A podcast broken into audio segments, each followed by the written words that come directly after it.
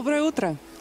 Наливайте чай, кофе или даже, может быть, не знаю, винишко. А, с вами IT-кухня, и мы тоже будем что-нибудь пить, кажется, чай. И э, мы долго думали, про что же начать наше утро, и решили, что самые интересные вопросы, они про деньги. И мы будем обсуждать э, вот главные вопросы, с которыми вы сталкиваетесь э, во время поиска работы и вообще э, жизни. Начнем с того, как себя ценить. И поговорим, например, про то, а, а как вести переговоры с работодателем по контрофилу. А, с вами я, Кира Кузьменко и ребята из Яндекса. Наташа Пономарева, Head of Recruiting нескольких очень больших юнитов а, Яндекса. А, это поиск, облако, рекламные технологии, Яндекс 360. У Наташи одновременно в работе 700 вакансий. Я вообще, когда узнала, конечно, очень поразилась, как можно вести такой огромный э, объем работы. С нами Гена Евстратов, это руководитель мобильной и экспериментальной разработки Яндекс.Го. У нас с вами где-то 40 минут, э, и, пожалуйста, пишите вопросы в чате, я буду их читать, и самое интересное постараемся озвучить и ответить.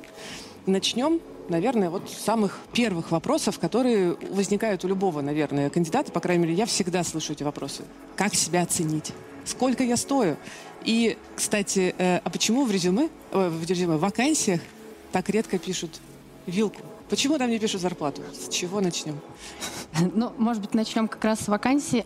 Логично было бы. И правда, я даже где-то видела статистику, что около 30% работодатель действительно не указывает вилку Мне по кажется, заработной больше. плате. А может быть, даже и больше. Э, вроде как, я сейчас ставлю себя на позицию кандидата, вроде как смотришь на вакансию, тебе интересные задачи, и описание звучит э, неплохо, и по условиям ок. Но сколько тебе будет платить работодатель? Стоит ли вообще откликаться на него? Непонятно. Там, не знаю, в два раза меньше, чем я хочу денег, да? А может быть и так, да. Если говорить вообще про Яндекс, то на карьерном на карьерной странице у нас тоже опубликованы вакансии, и там тоже не указаны вилки по заработной плате. Так. Э, если вообще коротко отвечать на вопрос «почему?», то я бы сказала, что зарплата будет зависеть от уровня кандидата. Угу. И вообще, когда мы говорим про деньги, это всегда такая индивидуальная история, поэтому правильнее было бы ну, рассматривать... То есть там слишком широкая вилка получается, может быть, да? Там может быть слишком широкая вилка. Ну, например, представим, что у нас есть вакансия, и на эту вакансию подходит опытный кандидат, да. там пусть будет там, 5 лет опыта работы, и, например, кандидат менее опытный, да. но с большим потенциалом. Так. И оба эти кандидата подходят под вакансию, но уровень заработной платы у них будет разный. Угу. И, наверное, было бы на входе неправильно, неправильно выстраивать э, ожидания кандидата. Он будет хотеть и ожидать угу. чего-то максимального, а на выходе получит что-то среднее или минимальное, или наоборот. Ну, то есть вы больше отталкиваетесь от зарплатных ожиданий кандидата и от его компетенции, я правильно понимаю? Ну, скорее за базу это компетенции. Угу. Вообще, как это происходит? Угу. Да, кандидат откликается на вакансию, ну, либо рекрутер стучится к кандидату и предлагает какие-то интересные варианты, либо этого кандидата рекомендуют друзья, знакомые. Ну, короче говоря, да, как-то как случается эта история. И первый контакт, э, чаще всего это контакт с рекрутером. Так. Рекрутер обычно задает всегда два вопроса. Какой ваш текущий уровень заработной угу. платы? И какие ваши ожидания при угу. переходе на новое место работы. Я вспоминаю свою э, бытность, когда я была рекрутером, и я почти всегда задавала еще один вопрос. Э, какой ваш минимальный комфортный уровень, mm. от которого вы, ну вот ниже которого вы точно не пойдете. Mm-hmm. Как, какие бы классные задачи не были, какая бы классная команда, вот ниже этого уровня я точно не пойду, а там посмотрим.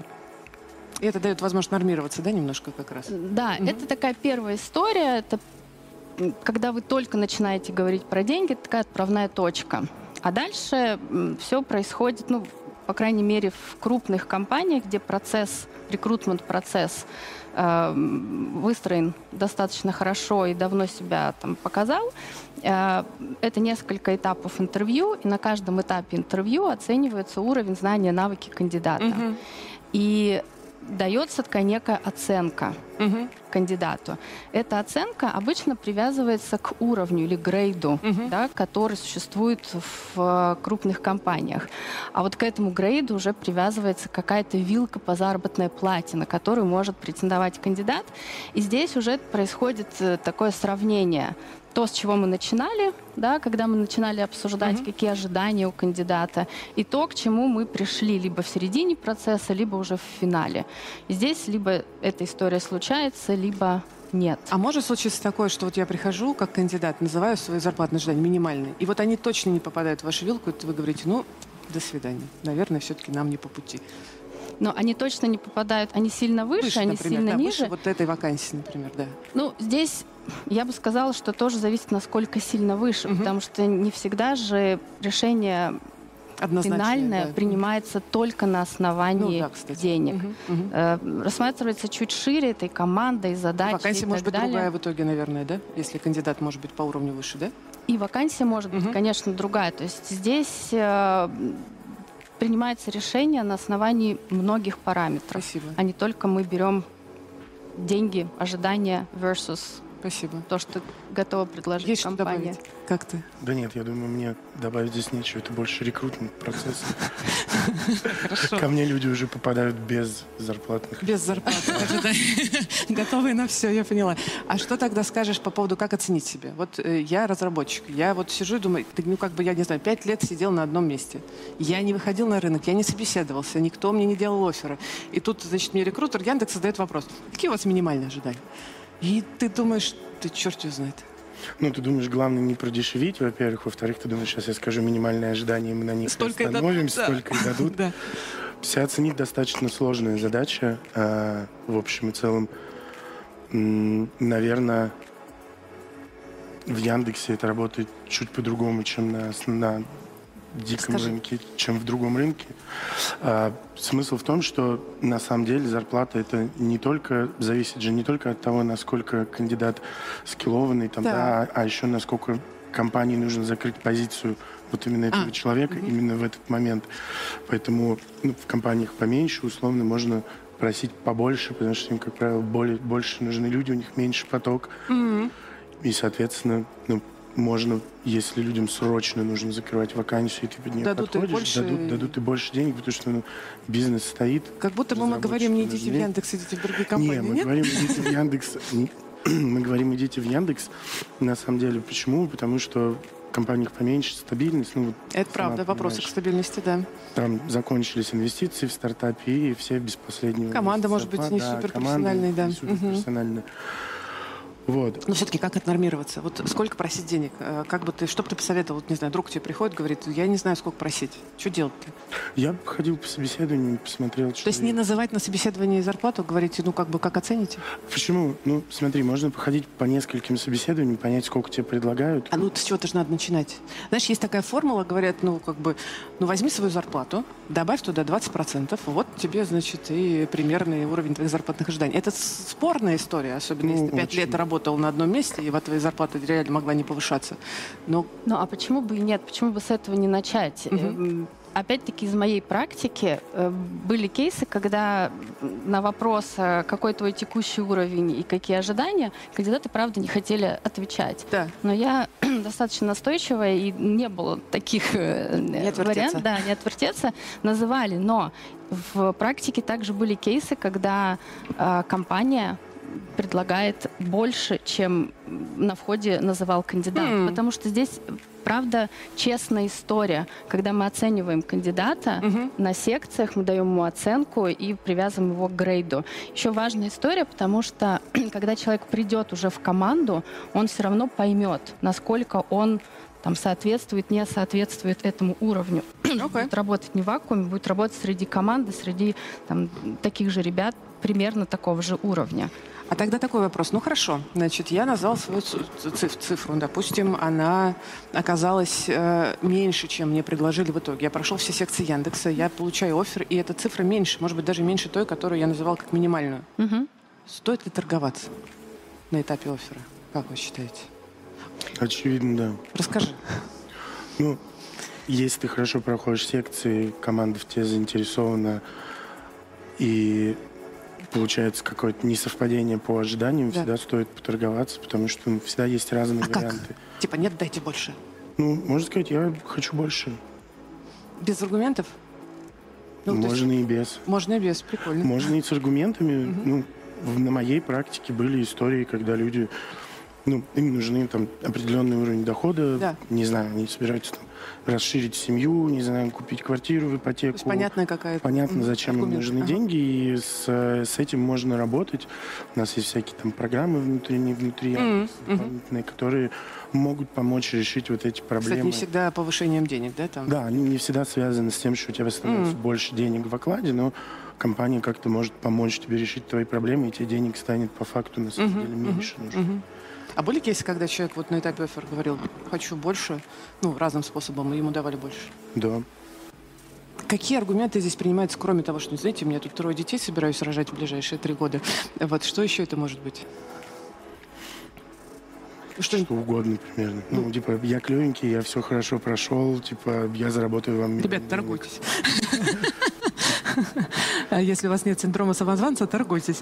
Э, как минимум, э, я правильно слышу, что это как бы не считается чем-то зашкварным? Нет, не считается совершенно, но при этом надо понимать, Кстати, нужно понимать, что вам могут отказать. Это тоже, да, во-первых, могут отказать, во-вторых, э, аргументация и база, на которой ты торгуешься, она должна быть достаточно ну, она должна быть хотя бы? Она должна быть, да, да. и она должна быть достаточно солид, потому что угу. ну, у меня красивые глаза, там, дайте мне, пожалуйста, на треть больше денег, и не получится. Угу. То есть можно сказать, дайте мне на треть больше денег, потому что я умею вот это, вот это, вот это сверх того, что нужно, и буду делать еще вот это, угу. вот это, вот это, вот это. То есть подписаться еще под будущее какие-то? Ну, да, то есть угу. нужно показать, почему тебе нужны угу. эти деньги, да, чем, ну, почему ты стоишь дороже. А с кем, кстати, имеет э, смысл торговаться, вот если я, мы говорим про офер в Яндекс? Это с кем стоит вести переговоры? С рекрутером, с нанимающим менеджером? Как, э, с кем лучше? Ну, обычно эта история, так как э, рекрутер является основным контактным ага. лицом для кандидата на протяжении всего рекрутного процесса, то и здесь входящее лицо угу. это будет рекрутер. Угу. Но вот здесь вот я не уверена, что всегда нужно торговаться. Да, одно дело, когда действительно ты получаешь офер, для тебя это какой-то неожиданный сюрприз, и там то, что ты ожидал, ну, совсем не похоже на то, что в офере. В два раза меньше, чем я ожидал, да? да? А другой вопрос, когда там это разница, я не знаю, 5-10% или 10-20 да. тысяч, и нужно взвешивать угу. действительно на этой чаще весов, действительно могут, во-первых, отказать, во-вторых, эм, ну, обычно коммуникации с кандидатами, да, мы рассуждаем таким образом. Вот сейчас, если я принимаю этот офер э, и выхожу работать в Яндекс, то сколько я буду стоить с этим опытом Хорошая. через год, через два, да, сколько будет стоить этот опыт на рынке через какое-то время. Да. Это правда. Это с одной стороны. добавляет стоимость, это правда. Это как минимум. А с другой стороны, если я остаюсь здесь, ну, остается примерно тот же уровень заработной платы. Ну, может быть, даже мне текущий работодатель накинет, потому что я приду с оффером, скажу, да. ну, поторгуюсь. Но... Какая перспектива? Да, какая перспектива да. через год-два. Здесь, правда, на чаше весов ну, такое важное решение.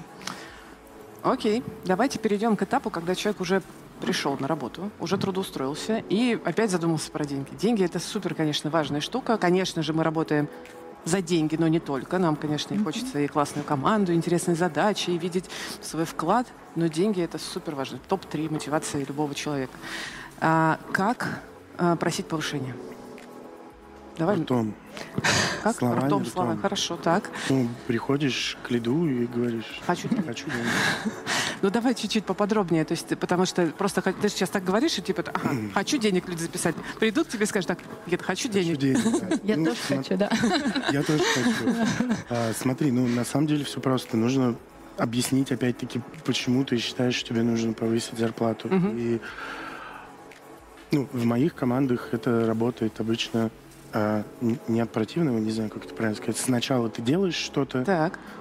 расширяешь свою зону ответственности, берешь на себя что-то больше, делаешь больше, чем ты должен был ага. бы делать просто так, после чего говоришь, я сделал это, это, это, мне кажется, я теперь стою дороже угу. теперь более клевый котик, вот, мне нужно больше денежек платить. Угу. И обычно это работает. Ну, и ты можешь сказать, сделай, пожалуйста, еще что-нибудь, да, потому что... Ну, да? либо, если лид считает, что этого недостаточно, то можно сделать там индивидуальный план развития, mm. договориться, что вот делаем вот это, вот это, вот это, и после этого возвращаемся к разговору о повышении. Окей, okay, я поняла.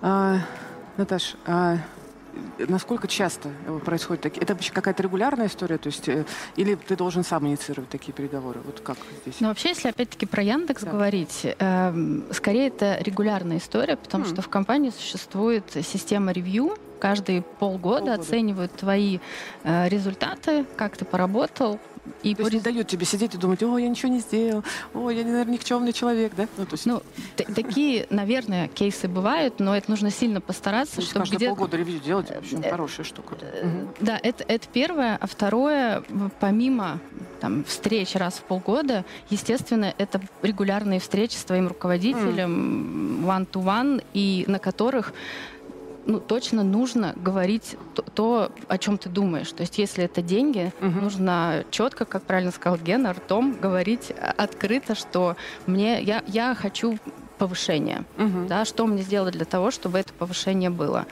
Эм, обычно, опять-таки, э, я работала в международных крупных айтишных да. компаниях, и там очень похожая история, то, о чем говорит Гена, что сначала тебе нужно заслужить это повышение, и обычно даже не приходится просить об этом, потому mm-hmm. что руководитель видит, что ты проявляешь инициативу, что ты действительно берешь задачу, ее делаешь. Тебя не надо пинать, mm-hmm. тебе не нужно напоминать, ты, ты просто понимаешь, да. Что есть задача, ее нужно сделать, ты берешь ее и делаешь.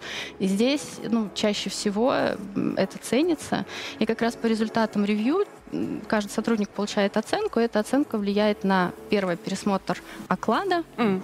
и она влияет на размер бонуса, который ты тоже можешь получить каждые полгода. Ну вот я очень хорошо понимаю поинт прийти и поговорить, значит, словами через рот, но я знаю очень многих людей, которые такие, нет, пусть сами догадаются. Я, Нет. пусть все телепаты будут и так, так далее. Так делать точно нельзя. А потом приходит рекрутер такой, другой, в LinkedIn пишет, не хотите ли рассмотреть вакансии? Человек говорит, ну меня же тут не ценят, значит, рассматривает вакансии, получает офер и такой, ну, в общем, у меня контрофер. Э, в смысле, офер. Значит, сделаете ли вы мне контрофер? Что вы думаете про такой формат вообще? Когда, ну, как бы, значит, перебейте. Вечная дилемма, мне кажется, HR, специалиста и нанимающего или руководителя, что делать с этим контр-оффером. Ну, в общем-то, конечно, сразу возникают вопросики, почему почему об этом не говорили, правда, и почему это, это такая неожиданность для, для руководителя.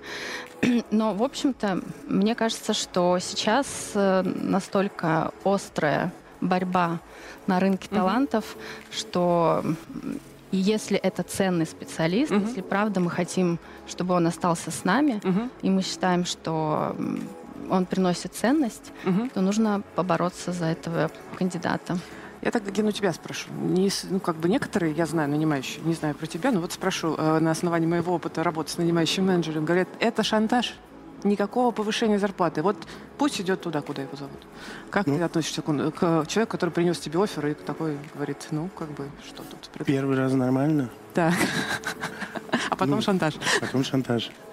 Ну, так. есть люди, у которых это начинает входить в привычку, и ты там раз в год, раз в месяц 8-9. Вне зависимости от performance review. Вне зависимости да. от performance review. Угу. Чего тебе, понимаешь, говорит, вот, кстати, ничего не хочешь сделать Первый раз это нормально, ага. ну, это, правда, возникают какие-то вопросы внутри, там, к руководителю этого человека, почему мы Была проворонили... ли коммуникация Да, почему заранее? мы проворонили то, что человек пошел куда-то там что-то искать на mm-hmm. сторону, ну, типа, почему он с нами был несчастлив.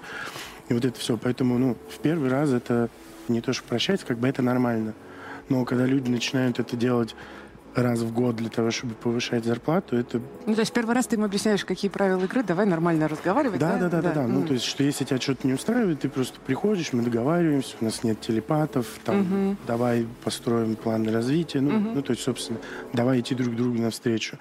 Дальше, дальше уже нет. Все понятно. Здесь еще вопрос, а дело только в деньгах или что-то а. еще? Здесь тоже супер важно понять, что подтолкнуло человека? Может быть, там позиция выше, может быть, продукт немножко иной, да, может быть, что-то еще, да? Да, часто, часто это вообще для человека внутри контр-офер — это часто получить какой-то классный проект, о котором а. он давно мечтает, но его так и не случается. Mm. Тут ты приходишь с контр-оффером и говоришь, ну хорошо, даже дело не, не, не всегда в деньгах. Дайте мне классный проект, и я готов на тех же условиях остаться. Это Поэтому много? это всегда такой пересмотр этих условий, это всегда очень индивидуальная ну, история. Когда как? Это все супер, супер индивидуальная mm-hmm. штука. А, смотри, если у меня есть классный проект, я считаю, что человек для него не подходит, и он он приносит мне офер, то в качестве все еще он не подходит. Он все еще не подходит. Да, понятно. Окей. Но ну, можно поговорить все-таки про как. Ну, короче, да, ну, давайте разговаривать, пожалуйста. Дальше, Большое да. предложение разговаривать. Я сейчас э, э, хочу немножко вопросиков, которые нам накидали, успеть задать. Вот, например, такой вопрос. Насколько часто нужно менять работу, вопрос от Степана, чтобы при этом э, быть на гребне волны рынка и не отталкивать рекрутеров частотой смены работы? Короче, как часто нормально менять работу, с вашей точки зрения? У меня сразу перед глазами Headhunter, да. И заметки, которые пишут рекрутеры, да. когда они сотни прыгун, резюме в день. Прыгун. Да. Э, это правда. Когда рекрутер э, просматривает резюме, одно из первых, на что он обращает внимание, как часто человек меняет работу. И если это там раз в полгода и раз в год, ну, не факт, что рекрутер отложит это резюме и больше никогда к нему не вернется, угу. но, скорее всего, это резюме... Не первый как, приоритет. Да, как второй или даже третий угу. приоритет. Угу.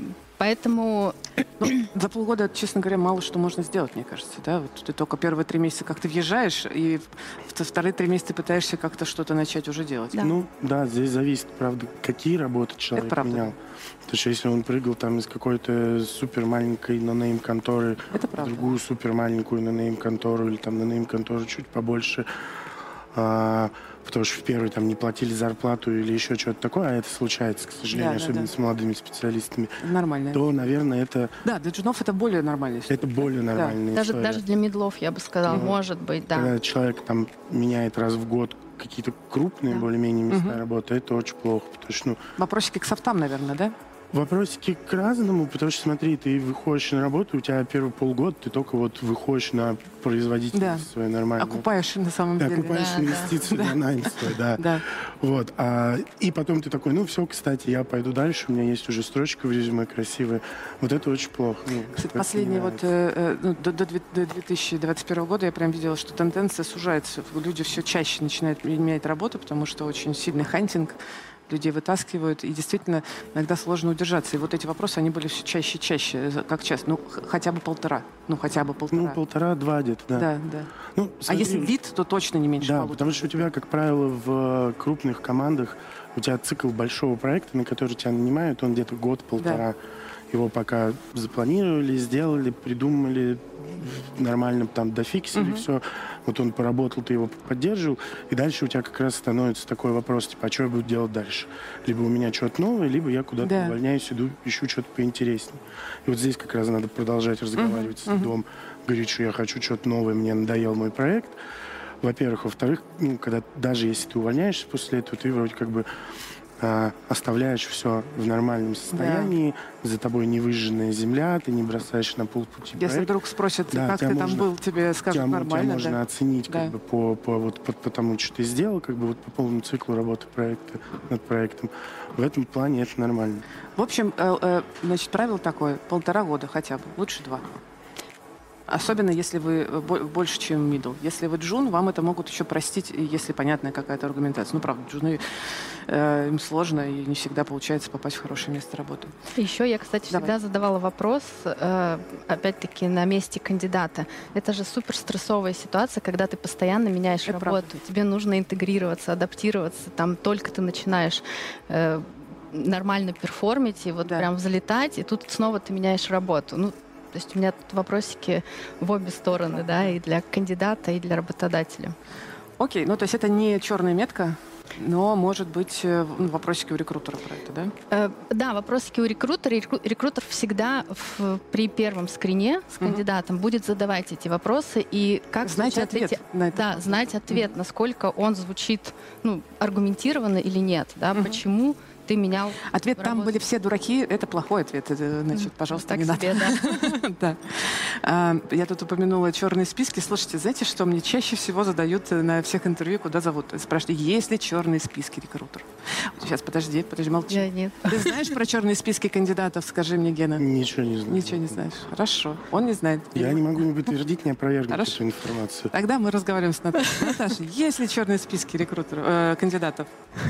Давайте сразу честно. Да. Их нет. Я даже могу быстро объяснить, почему нет.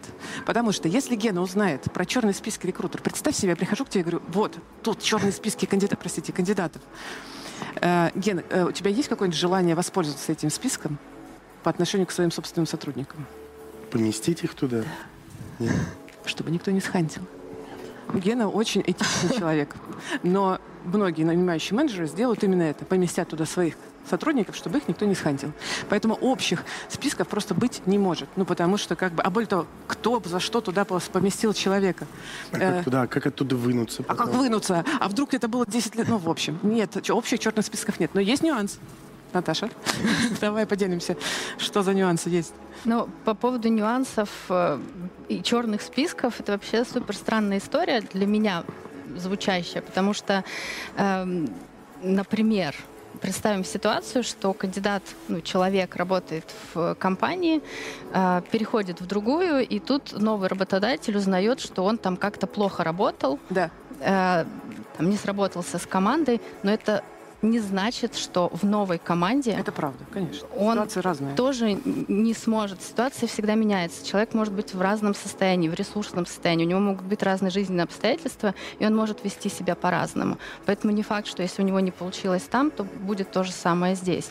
Поэтому вот этот черный список это супер субъективное мнение Но да, есть одного из база есть же какие-то истории, которые не от ресурсного состояния зависят. Ну, например, если человек там персональные данные разглашает, О, ну да, да, воруют. сливая, там, сливает например, информацию да. какую-то, вот, Да. есть ворует, там, не знаю, ноутбук украл. Да, но Вот такую фактологическую проверку сложно проверить, если мне такое говорят из другой компании, потому что, может быть, они хотят, наоборот, завалить кандидата. Вот, но внутри компании есть своя э, система, HR-система, в которой есть комментарии. И если что-то пошло не так, серьезно пошло не так, то э, та ин- информация там сох- сохранится. И, скорее всего, э, будет учитываться при том, звать ли вас дальше на Ну, я думаю, что всякие истории там со сливом персональных данных и прочим, для этого есть служба безопасности, Это которая правда. проверяет кандидатов. Да. И Ну, вот кстати, там да. уже ребята Да. отрабатывают эти варианты. Ну, то есть э, что-то серьезное, э, скорее всего, вне вне всяких черных списков можно про- выяснить, а вот э, ну, какое-то, может быть, неадекватное, э, не знаю. Я тут немножко хочу вопрос по репутации поднять, да, то есть значит, пришел, нахамил рекрутеру в компанию, и потом такой, значит, а что ты меня туда не зовут на собеседование? Вполне, может быть, не зовут, потому что вы нахамили рекрутеру, и про это знают все остальные рекрутеры. Или, например, как-то, ну, некорректно, неэтично. или дважды нахамили. Или дважды нахамили, потому что рекрутеры, они терпеливы очень. Очень терпеливые ребята, да. Да. Короче, черных списков нет, но, пожалуйста, помните про институт репутации в рекрутинге, он есть. Особенно если вы хотите работать э, в компаниях там, первого тира, в крупных, больших, стабильных, классных компаниях. У нас подвалило еще вопросиков. Я попробую, вот, может быть, еще на один успеть ответить. Такой вопрос. Э, Подскажите, есть ли шанс попасть на работу в Яндекс после прохождения курсов на практикуме? И это один из главных вопросов, который тоже я получала. Расскажите. Ну, Есть. Есть, да. У тебя есть в команде Шансы люди, которые есть. после практикума пришли? У меня, ну, моя команда занимается много всякими образовательными проектами. У меня работают ребята, которые были моими студентами на разных курсах. Более того, мы ровно для этого это все и делаем. Для Кайф. того, чтобы обучить, найти таланты и забрать А что, я прям, вот прям пошла на курс. Классно там. И прям сразу меня берут. э, Да. То Ну, есть вот, никакого м, бук- буткемпа, ничего такого не Нет. нужно? Прям Ну, у меня, да, у меня так в команде. прикольно. Ну, здесь я бы сказала, что все-таки есть какой-то стандартный, стандартизированный процесс, Мгм. когда необходимо пройти несколько этапов интервью, и, конечно, шансов больше, когда ты там, ближе. Не, конечно, да. Мои ребята, они все проходят по стандартной программе. Это не то, что мы там, ты выпустился у меня на курсах отлично, Да. все, вот у тебя место, приходи да, завтра. Вот офер, да. да. Всё- Ты, ну, они проходят нормально всю, всю весь Оценку. pipeline. Мгм, мгм. Просто, как бы, ну, не знаю, мы их учим прям тому, что нужно. И И- они с большей долей и они с вероятности, большей да? долей вероятности М, за счет этого проходят секции нормально. Окей, крутяк. может быть, я, честно говоря, не, не думаю, может быть, у тебя есть цифры какие-то э, про это? Какое количество? Ну вот сейчас прям на, навскидку не, не угу. скажу, к сожалению, да. Но какую-то часть вакансий закрываете? Конечно, закрываем. Для этого мы и, да, а, из всех регионов ребят приглашаем в наши школы, они обучаются, проходят стажировки и потом приходят к нам конечно, у них шансов э, сильно больше, угу. уже есть какая-то база подготовительная. Ну, Круто. У меня, если так прикинуть, процентов 15-18, наверное, набраны из а школы мобильной тебя, разработки. Э, э, Слушай, я не знаю, больше сотни. Больше сотни, то есть э, около 15 э, человек из 100 Круто. это... Да, и они каждый год добавляются новые, ну, за счет того, что есть, естественно, там приток-отток кандидатов. Ага, то есть вот. идти, чтобы попасть к тебе, нужно идти на C++ учиться? Нет. Нет? А на что? Мы пишем на Flutter Dart Dart а, Flutter. простите. Мобильная история, да. Ну, у нас есть трек в HMR, мы делаем в Иннополисе трек свой, в Сириусе. Ну, ага, загуглите Гена Евстратов, история. преподаватель, посмотрите, где он преподает, идите туда учитесь, и это, кажется, шанс э, попасть. Ну, так или иначе. Да. Угу, ну, угу. Хороший, хороший путь, да. Класс, хорошо. А, такой вопрос а, еще а, маленький. А, нормально ли много лет работать в одной компании? Такой вопрос нам задают. Вот типа 5-7 лет. Ну, Короткий ответ. Нормально? Да. Ли? Да. Особенно в большой компании. Почему? Там столько возможностей работать вроде как в одной компании, но на самом деле в разных, потому что например, в Яндексе это разные проекты, разные команды. Угу. В разных частях Яндекса это может быть сильно по-другому. Mm. Поэтому... По сути, работаешь в одной компании, но по ну, сути как, в разных... Да, у тебя в разных командах разный культурный код, разные традиции, mm. разные вообще примерно все. Поэтому условные медиасервисы, карты, там мой юнит и не знаю, какой-нибудь поиск или облако, mm-hmm. это вообще прям разные места, mm. разные люди, разное все. Mm. А сколько ты, например, работаешь в Яндексе?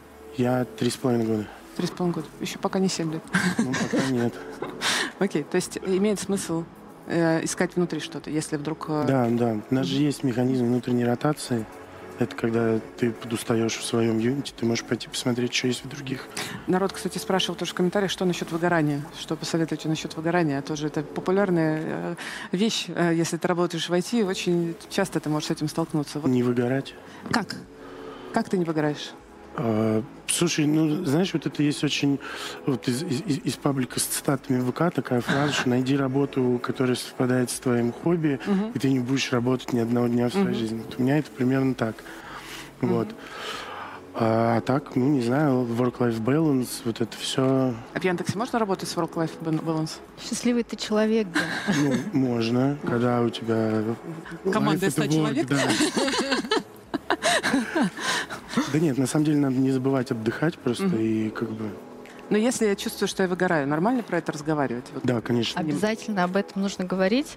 Я там не айтишник, да, но да. в сфере IT я... Рекрутеры тоже выгорают. Да, и очень сильно. Я прошла через это где-то пару лет назад. Ну вот прям моя персональная история. Причем это произошло вот как-то неожиданно. Первый угу. раз за много лет я почувствовала, что ну, вообще меня больше не драйвят эти задачи. И вообще меня все вокруг начали бесить. Угу. Я вообще не хочу больше ничего делать. Я правда делаю практически из-под палки, и мне прям само это чувство сильно не нравилось, угу. что я становлюсь прям токсичной. Э, и первая мысль, которая возникла, это уйти. Логично же. Уйти. Но нет. Так. Да, но, но да, я пошла к своему руководителю и сказала, я хочу уйти. Он сказал, ну нет, подожди, подожди, давай подумаем, uh-huh. что мы можем сделать и поменять. И в итоге ну, у меня была возможность уйти на некоторое время. Uh-huh. Компания мне предоставила возможность взять отпуск за свой счет, счет и вернуться, когда я захочу. Oh. Вот мне хватило okay. двух с половиной месяцев. Я вернулась в ту же компанию, правда, на другую роль. Uh-huh совсем с другим настроем, с другим настроением. У меня опять горели глаза, и да, правда да. много классного всего сделали. Mm. Поэтому первое, когда вообще только возникает вот это ощущение, что все, мне все надоело, и правда готов бросить и уйти, угу. это пойти к своему руководителю и открыто об этом поговорить. Плюсуем. Это да, это шанс. супер да. помогает. Можно пойти в отпуск на пару недель, можно поехать там в командировку в другой хаб, сменить на месяц там обстановку. Можно проанализировать, что происходит понять, сейчас. что да? происходит, угу. там, не знаю, Сходить можно в терапию, поменять, поговорить да. об этом со специалистом, это помогает. Да. Окей, слушайте, ну круто. Я надеюсь, что мы как смогли ответить на основные вопросы про деньги. И мне кажется, что главный поинт, поправьте меня, если ошибаюсь, это говорить словами через рот, не думать, что все вокруг телепаты. Вы тоже, кстати, не телепат, и надо идти и разговаривать. Я знаю, что это сложно, но это, это нормальная какая-то штука. Лучше всего при принятии решения опираться на максимум данных, которые у вас есть. И это вы идете и разговариваете про это. И узнаете, компания вообще как вас оценивает, готова ли она вам повышать деньги или нет. И, э, э, значит, а, а, делайте нормальный вклад в бизнес, и, кстати, все будет э, нормально. Первый А. раз всегда все сложно, а второй и третий раз точно будет легче. Это правда. Так что пробуйте, да, и не бойтесь. Еще раз большое спасибо всем, кто нас смотрел. С вами была IT-кухня. Э, Спасибо тем, кто отвечал на вопрос. Спасибо, Наташа. Спасибо, Гена. Спасибо. Хорошего утра.